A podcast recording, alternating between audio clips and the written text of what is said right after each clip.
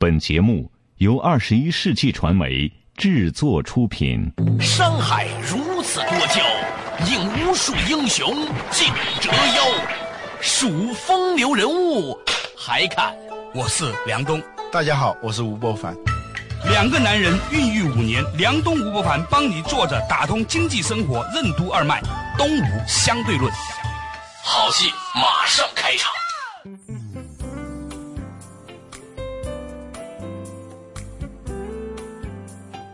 坐着打通经济生活任督二脉，大家好，欢迎收听东吴相对论，我是梁冬，对面的依然是二十一世纪商业评论发行人吴伯凡。大家好，在我们这个东吴的节目组里面呢，有一个群，两三个人、三四个人，我们有些时候会发现一些好文章呢，我就会扔到这个群里面。有一天，我发现了一篇文章，叫《关于英雄产品的一切》，观点非常犀利，讲的呢就是呢品牌啊、战略变成了一个很大的玩笑，而有一些人呢用产品的一个功能运用的非常好之后呢，别开生面。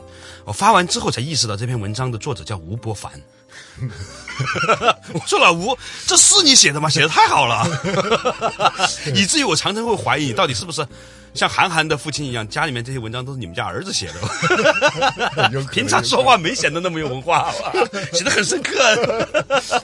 这篇文章很有意思哈，开头讲的是在产品与体验可以合一的今天，吸引锁定用户并驱使用户影响他人购买的是一种叫体验的东西，而不是品牌了。后面呢还引述了很多共产党宣言呐，那个很哲学、很深刻的东西。今天呢，我想跟老吴呢再深入的去讨论一下这个问题。你的文章的开头是这样的：这是一个大逆转。标题，这是编辑给你加的吧？啊不，是自己写的。这篇文章我原来标题叫《当我们谈论产品的时候，到底在谈论些什么》。这个标题呢，其实是抄袭人家那个村上春树的一本书的名字。当我们在谈论跑步的时候，到底在谈论一些什么？或者当我们在谈论爱情的时候，到底在谈论一些什么？啊，其实这个一直可以套出很多的这样的标题出来。其实我们今天在说产品。它包含的意义已经跟我们在十几年前、二十年前谈产品已经完全不是一回事了。现在你发现那些 CEO 啊，嗯，特别乐意把自己叫产品经理。产品经理，你过去这是很丢人的一个事情。CEO 你应该是管战略，对，再不济你管品牌，是吧？文化，对。现在呢，他就所有的这个 CEO 好像，尤其互联网公司的 CEO 啊，都在说自己是个产品经理，好像说某某公司不行啊，就是因为某某人他不是一个产品经理。哎，这也说的对啊！我发现现在用这个命题来分析好多公司也是对的。我发现好多公司现在不行，就是那个。他那 CEO 和那老板吧，他不是产品经理，他是个领导人，是个教主，是个演说家。关于产品经理这个话题呢，就是你刚才开篇的时候讲到的。当我们在谈论产品的时候，到底在谈论什么，是吧？嗯，我们以前呢，对于产品的理解呢，就是一个硬邦邦的东西。嗯，现在呢，这个产品可能是一个服务包。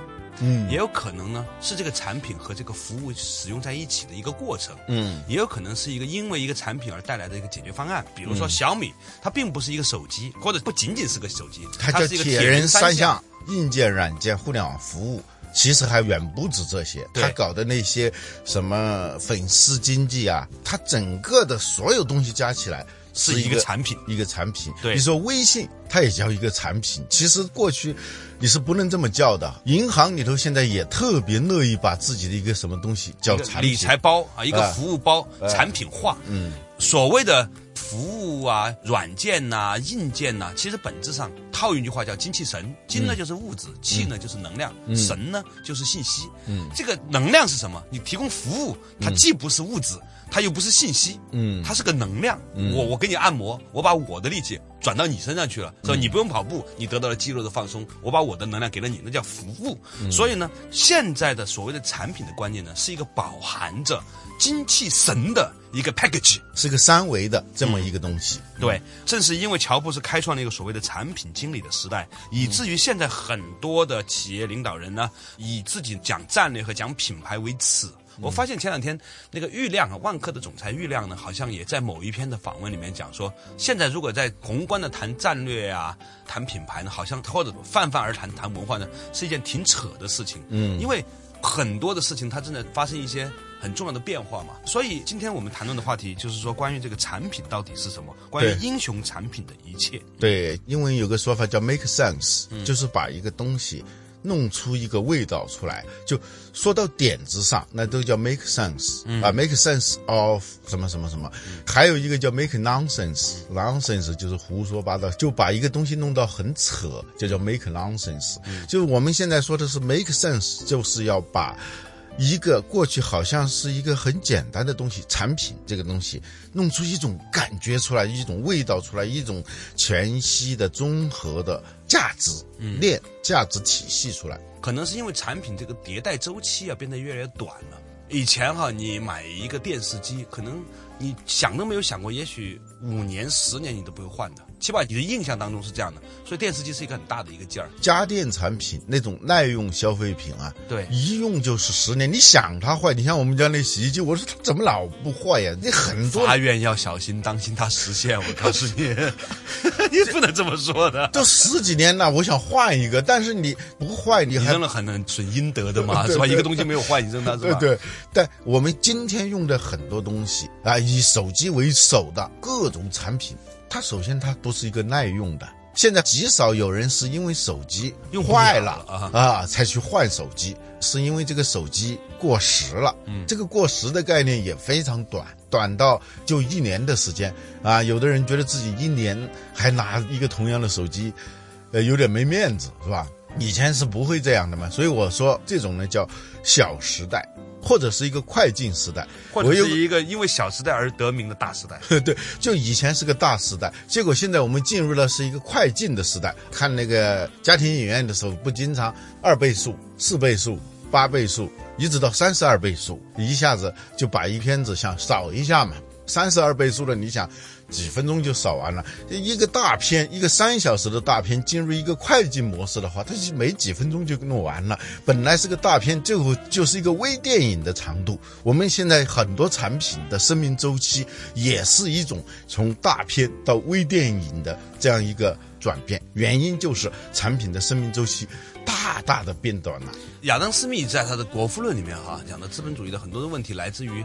他必须要不断的快速迭代的产品，否则的话呢，他的业绩也没有办法支撑。啊，他原话是说，他担心如果按照这样一种逻辑的话，资本主义的生产就会变成一个鼓励人们用完就扔的这么一个时代啊事。实上，他担心实现了，是吧？呃，对，我去试驾特斯拉的时候啊，嗯，我有个朋友说，特斯拉可能很难像苹果那样成功，因为呢，你买了一个苹果手机，你明年可能会换一台新的，它苹果二、苹果三、苹果四、苹果五、苹果六，是吧？铁定的每年要换一个的，对。呃，铁定的每年它要更新一次的，它跟那个时装一样，时装是一年还两季，这个手机苹果它铁定每年它都要换一个的，不管是改头换面，你看。它总要有做点文章的，总要让那些原来买的那些人感到压力。在做这款手机的时候，就刻意的，当然不止苹果了哈，啊刻意的留下一个 bug，以免下一次升级换代的时候没有地方可以升级。这个话题意的留下一些遗憾式的伏笔，等待着将来的升级。就像有时候男女生谈恋爱的时候，经常会故意落个东西啊，搞点下文啊什么的。产品发布的这个节奏，它也是这样的。今天的话题呢，就聊到就是说，这是一个快速迭代的时代。这个快速迭代呢，令到产品的定义也不一样了，同时呢，也让很多的以前认为很稳固的东西，比如文化品牌呢，产生了新的冲击。稍事休息一下，马上继续回来，坐着打通经济生活任督二脉，东吴相对论。为什么说我们正处在一个快进的商业时代？产品的内涵在这个快速迭代的小时代正在发生怎样的变化？在这个时代，产品为什么就是企业的战略、品牌和文化？跟不上时代，为什么是这个时代最致命的错误？欢迎收听《东吴相对论》，本期话题：快进时代之上期。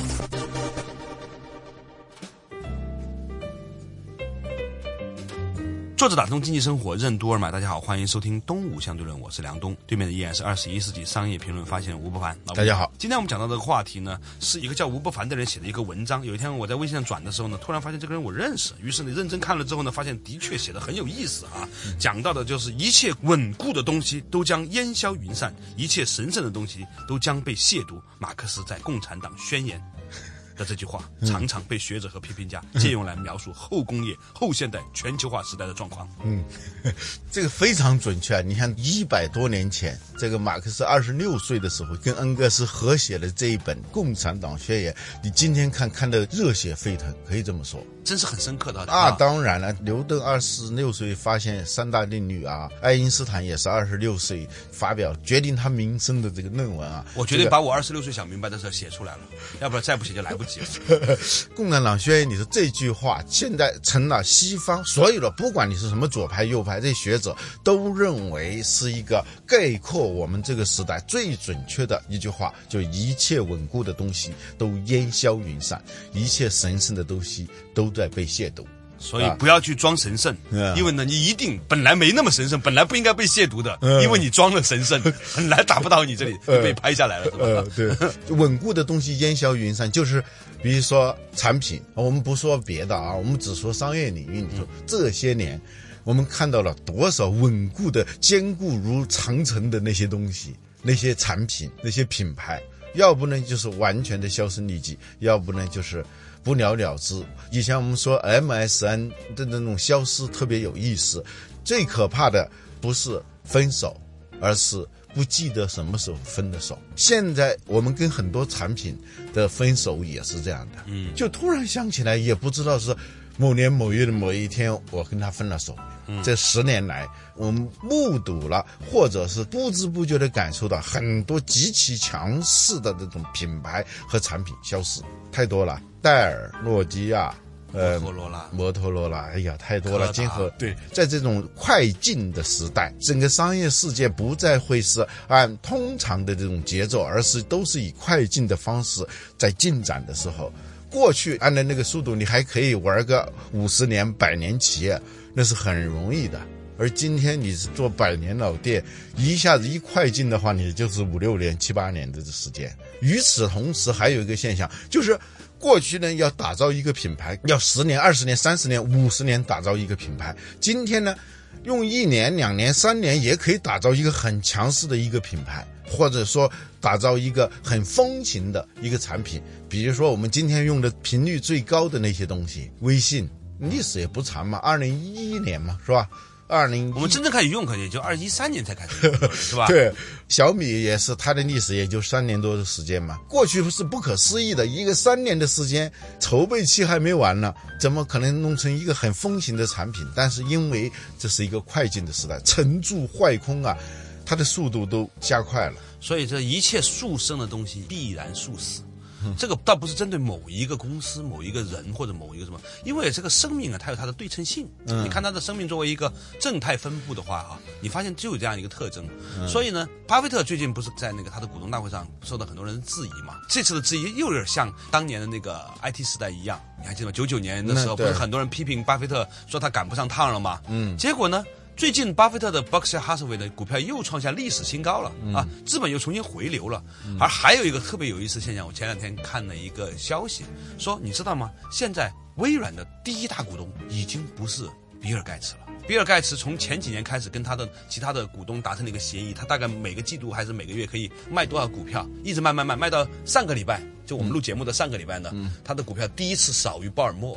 啊，他的那个屠夫 CEO 是吧？现在他的 CEO 是交给另外一个来自印度的人，是吧？对对对呃，这个事情你想想看，连互联网时代的或者说 IT 时代的一个标志性的人物比尔盖茨，他对于 Microsoft 这样的一个公司，他也一直在减持。关键不是他减持微软，是所有的用户在减持微软。上个月应该是在天猫上，就是移动终端的销量超过了 PC。嗯，两年前我们就已经感觉到，我们用移动终端、用手机的时间大大多于用 PC 的时间。嗯，对于我们周围的很多人来说，但是呢，它数据还没有到一个临界点。上个星期到临界点了，就整个销量 PC 的这个销量就低于移动终端的销量了。一旦这个临界点出现的时候，这就很可怕了。大江东去嘛，在移动终端里头，微软已经是被忽略不计的公司了。有多少人在用 Windows Windows 啊？对不对？用手机或者用 Pad 上网，几乎没有了嘛。现在只有诺基亚的那个在用嘛，是吧？对，Windows 它的份额是忽略不计，因为安卓占了百分之八十几了，然后再加上苹果的，基本上是可以忽略不计的。你想想，对于微软来说，他当年二零零四年，就十年前，他说他也要建自己的移动城堡，就是说要把他的在 PC 里头的这种强势地位挪移到在手机里头。十年前，但是这个东西是不以他意志为转移的。微软有没有钱？当然有钱了。有没有人才？也有人才。但是没有办法，就在今天，微软已经成为一个没有消失，但是逐渐变得无关紧要的公司了。就它只能争那个存量了。就在 PC 肯定还是要用 Windows 的，但有些人也用苹果的那个操作系统，是吧？曾经去年就出现了 PC 销量一个季度下降百分之十四的这样一个可怕的变化。两位数下降是非常可怕的，两位数增长也是很可怕的。老吴，你知道你刚才讲这段的时候，我在想一个特别矛盾的状况。嗯，一方面基本上是乔布斯所代表的整个的移动这个方式哈，嗯，取代了 Windows 的这样一种方式，就是基于 Pad 这样一个平台，超越了 PC 这样一个时代，对吧？当然，他之所以能做这些力挽狂澜，甚至一个人开创了一个时代，那是因为他有这样的独特的人格。当然，他有这样的独特人格呢，也有他的独特的命运，他是整体的。嗯。而比尔盖茨呢，他没有成为乔布斯那样开创一个时代哈。比尔盖茨也开创了一个时代嘛。对，后来他变得越来越让人感觉越来越规矩吧。我找不到另外一个形容词。哎呀，你你就说白一点嘛，就是比较平庸嘛。还真不代表我的想法，还真不是用平庸这个词来界定。我觉得用规矩比较更好一点哈。就越来越规矩的情况之下呢。有一天，也许他会变成了联合国的和平大使；某一天变成了美国副总统什么的，是吧？你也不知道，或者联合国副秘书长，你也不知道他会不会怎么样。我可能稍微有点跑题哈，我们先回到今天的主题上来，以后也许可以讨论这个问题。的确，就是我们今天的产品其实已经是重新被定义的一个产品了，是吧？产品的名称、它的内涵也完全的跟我们以前想象当中那个概念不太一致了。所以在这样一个时代，也面临着产品不仅要在迭代升级，产品所代表的服务、代表的系统、代表的后面的一切巴拉巴拉巴拉东西也。都会占有一个日新月异的变化。稍事休息，马上继续回来。作者打通经济生活任督二脉，东吴相对论。哪三样东西锁定了一家公司？高利润为什么一定会让企业变得平庸？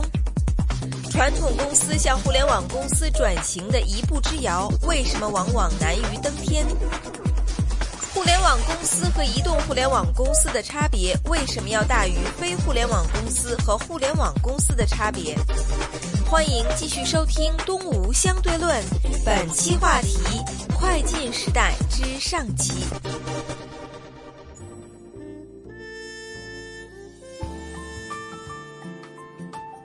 作者打通经济生活任督二脉，大家好，欢迎收听《东吴相对论》，我是梁东，对面依然是二十一世纪商业评论发行人吴伯凡老吴，你好，大家好。今天我们讲到这个产品的快速迭代啊，呃，颠覆了许许多多的东西，而且我们对产品的定义也和以前不一样，这就引发了一个问题，就是说我们的思维模式里面，有一些人他可能适应了这种产品的模式之后，他就很难迭代到下一代，所以被抛弃并不是说你的竞争对手超越了你，而是这个大势，这个时间的机器。迭代的速度抛弃了，对，不过是这个公司或者那一个公司来颠覆你而已，是哪个公司是不重要的。你自己觉得很无辜的。啊！就诺基亚的这个 CEO 这个人我见过嘛，嗯，他上任四十二天，悄悄的跑到北京来，嗯，找一几个人聊大家对诺基亚的印象啊，找了五个人，嗯，当时他很低调的。讲了一些事情，我就看他有点太面了。他是个职业经理人，你知道吗？他是微软的 Office 部门的负责人。嗯，你知道微软的 Office 部门是一个什么部门吗？是什么？是微软的现金流，就是最赚钱的部门。嗯。我一直相信，就王石说的那句话，就是说那种高利润啊，是一定会让人让企业变得平庸的。高利润有时候就是一个低风险，不 一定是低风险嘛？所以低风险肯定是低创新嘛？对，一定是这样的嘛？高利润它是毒品。当你在享受高利润的那种好处的时候，你心里头应该是。要掂量掂量，这你是在吸毒，吸毒很爽很快乐，但是他暗中在杀死你的其他的内在的一些机制。我最喜欢你这种特质了，就是没干过的事儿吧，说的还真的一样，说吸毒很快乐，我吸过吗？吸毒吗？您继续 啊，就微软的 Windows 不是最赚钱的产品，嗯，Office 是最赚钱的，在微软的那个里头，对 Office 你那一套东西，那三个东西，嗯，一个 Word。一个 Excel，一个那个 PowerPoint 那个 PPT，那三样东西你是没办法不买的。啊就在一些对，在知识产权严格的那些国家，有些现在集团购买你是必须要买的。微软不是搞过那种黑屏吗？不停的在打击盗版嘛，嗯，他就之所以打击盗版，是要维护他的那种高额利润嘛。这个部门的负责人去拯救一个快要沉的船。当年一九九二年，奥利拉接任诺基亚的 CEO 的时候，他形容他自己的状况是：我被迫走上一条大船，一条已经在漏水的大船，我要如何让它安全的行驶？一边修船一边行驶，而这样一个高利润养成的糖水里泡大的这么一个经理人，去挽救一个行将没落的公司，当时我心里头就觉得不大对劲啊，那种感觉。当然，当着人面也不好说，他还送了我一瓶那冰酒，他是加拿大人啊，一瓶冰酒就收买你了，真是不好意思说了，不，那个时候不说他是因为确实已经感觉到没什么好说的了，啊，对节哀吧。最近他说了一句话挺有意思的啊他说我们并没有做错什么。啊他说的啊，我们并没有做错什么，只不过是时代变了。嗯，我 这这这话说的，一方面是个真理，另一方面我听他说这句话，我要是他的股东的话，我真想踢他一脚。你没跟上时代，你就是错了嘛。他说我们并没有做错什么，只是时代变了啊。对，有意思。在这样一个快进的时代里头，你应该首先要做的事情就是你如何在这样一个快进的时代你活着，而不是很无辜的我没有做错什么，就是说我做的那些东西都是对的，我还是按原来的那方式来做。他当时跟我说一句话，我印象很深。我说你现在目前你觉得你应该做什么？当时他上任才四十二天，他说诺基亚有好多的未打磨的钻石，我要做的事情就是把这些钻石打磨的璀璨耀眼啊，这是他的原话。嗯，其实这是经理人的思维，企业家就是应该大刀阔斧，就要抛弃哪些东西，砍掉哪些东西，做哪些东西。他没有这种勇气嘛？最近我看到有一家公司啊，不说哪一家，曾经很著名的家电公司，说我们不是要拥抱互联网，我们是要让自己成为一家互联网公司。当然了，我觉得乐见其成啊，你一个家电公司变成一个互联网公司，但是这个难度有时候，这又想想起那个一个电影里头的那个老和尚跟一个施主说的话：“以施主的功夫，离佛门只有一步之遥。”嗯，但是你要跨过这一步，比登天还难。就 是佛缘很深，尘缘未了。对对对施主佛缘很深，尘缘未了。好多的现在的这个传统公司向互联网转型的时候，都可以用这句话：一步之遥，但是比登天还难。不要说这些传统企业转型这个互联网公司，它这个互联网公司指的是移动互联网公司。就算是传统的大的好的互联网公司，要变成一个移动互联网公司都不大可能了。对哎，你说是不是啊？对呀、太多了。你只能举出偶尔一个半个的成功案例呃，对你都没法举失败案例了。对呀、是吧任斗星曾经说过，人与人的差别有时候要大于人与猿的差别。现在这互联网公司跟移动互联网的公司，要大于非互联网公司跟互联网公司的差别。对，我给这些想重新转型创业的朋友啊一个建议，嗯，赶紧拿钱呐、去买那些好公司，然后呢不要干预他们，哪怕你知道买一百个，只有一个可能概率上会出来，大部分会死掉，也比你把自己的公司改造成一个那样更好。因为你现在公司正在按照他的方式走着挣的钱，你就按他方式走嘛。真的，你说对一个现有的公司进行改造，或者说在现有公司内孵化出来一个好的模式的好的团队的公司，嗯，从未见过，真的是很难很难。是万般带不走，唯有业随身。那个克里斯滕森曾经从理论上认证，这个几乎是不可能的。它有三样东西是锁定一个公司的，简称是 RVP。对，R 就是 resource，就是资源。嗯。你的公司的资源锁定你，不可能做其他的事情。对这个资源不一定是坏资源，好资源也就能够把你锁死。对有些人之所以不能改变，是因为他拥有的资源太丰富了。第二个是价值观，这个很重要。对价值观你是自己不知道自己的价值观的。对，你就举手投足，做的一件事情啊，啊别人一眼就知道你是一个秉承什么样价值观的人，但你自己往往是看不 出来的看到有一。个关于东莞的一个报告文学，说那些女孩子花很多力气才学会不要把手放在这个右边走路，走着走着就放在这边了，你知道吗？对，像是万福啊，就他们给人打招呼都是把手放在这边的，你知道吗？哦平常甚至站的时候也是拿两手交叉放在右边肝区下部那个地方，你知道吗？哦哦哦，这就是你的习惯。对。这个价值观，它往往是一种隐形的习惯。这个东西锁定你的时候，关键是不怕贼偷，就怕贼惦记。你常常被一个价值观所锁定，你又不知道自己在被锁定的时候，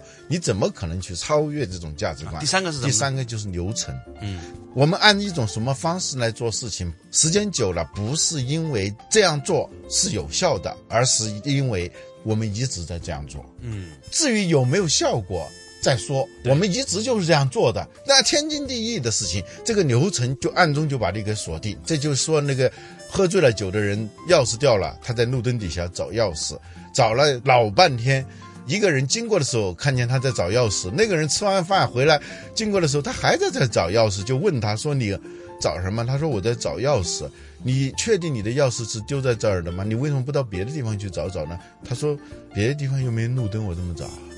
这个人的回答听起来很愚蠢，但是像刻舟求剑啊。啊、但是我们常常干这样的事情。我们用一种方式在做事，往往不是因为这件事情有多有效，而是因为我们历来就是这么干的。RVP 这三样就把你给锁定的时候，你再来转型，几乎是不可能的。今天我们谈论的话题就是，我们的确不小心被扔进了一个快速迭代的小时代，是一点点小小的改变、小小的改变、小小的改变，推动了大的时代的这个转变。但同时呢，对于一些很多的传统企业，它有路径依赖的、有薪资模式依赖的、有资源依赖的这样的一些万般带不走，唯有业随身的企业，该如何是好呢？很多人都想要改革，其实我个人的建议倒是不一定非要改革，你应该把存出来的钱去投资，去让那些真正能做这些事情的人去做这个事儿，而你呢，还是按照你的节奏走。就像说，有很多人老人都说过这句话嘛，就是吸烟不是一个好的行为，但是如果你都已经七八十岁了，你突然戒烟的话，那可能是更加可怕的一件事情。